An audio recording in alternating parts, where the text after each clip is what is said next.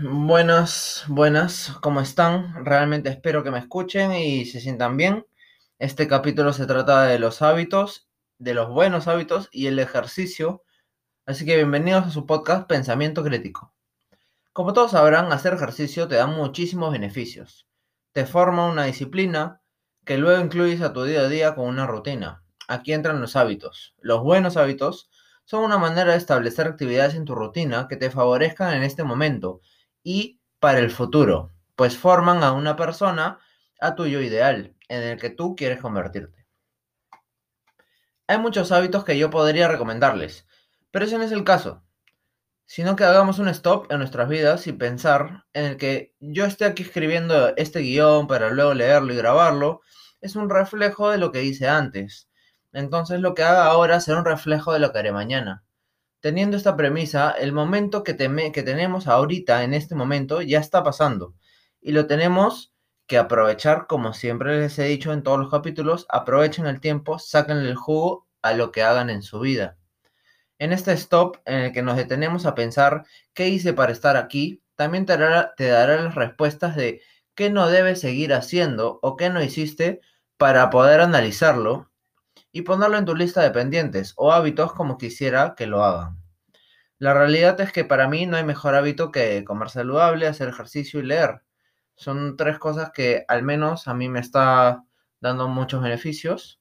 Eh, una más que la otra, pues por cierto hago una más que la otra. Los tres te darán muchos beneficios.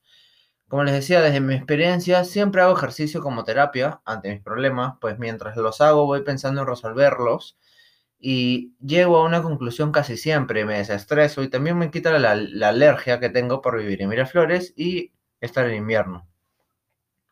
Así que eso es uno, eso es uno de los hábitos que yo les recomendaría. A mi experiencia, pues 100% recomendable. La comida sana es algo que es imposible no comentar. Y es que se supone que ya todos a esta altura deberíamos ya saberlo. Eh, pues toda nuestra comida es modificada y entre tantas malas opciones es difícil no perderse. Eh, en estas épocas de pandemia, mi consejo es que mantengan su cuerpo alcalino para evitar problemas con todas las enfermedades que surgen a partir de las defensas bajas. Es decir, eh, tienen que mantener o evitar pues, las grasas saturadas y las azúcares como un, eh, principalmente principalmente para tener un cuerpo alcalino, sangre alcalina, lo que mejor les, les ayudaría o les beneficiaría para llegar a ese objetivo es eliminar los azúcares y las grasas saturadas. Ahora, leer es un hábito que realmente pues no agarro un libro y lo leo, sino que leo muchísimos artículos de distintas cosas en internet, eh, que no es lo mismo, eh, me encantaría hacerlo, pero siempre pues encontraré una excusa para no hacerlo. Como diría en el capítulo anterior, es un problema que evito para no enfrentarme a la realidad que no me gusta leer realmente, porque aún no siento esa conexión con lo que leo.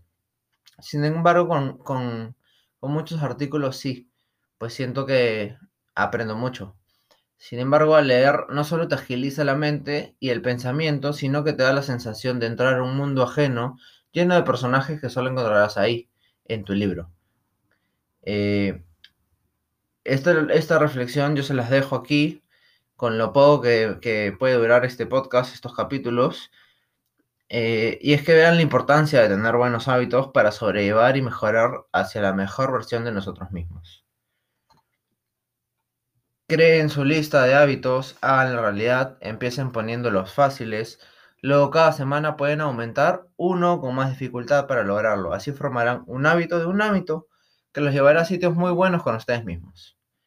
Espero les haya gustado este capítulo, les sirva como a mí eh, saber que tengo que leer más, hacer estos capítulos pues me, me a mí mismo a poder eh, entenderme eh, entre lo que me falta y lo que tengo que hacer, pues si alguna vez llegan aquí, Muchísimas gracias y espero que les vaya muy bien en sus vidas. Adiós.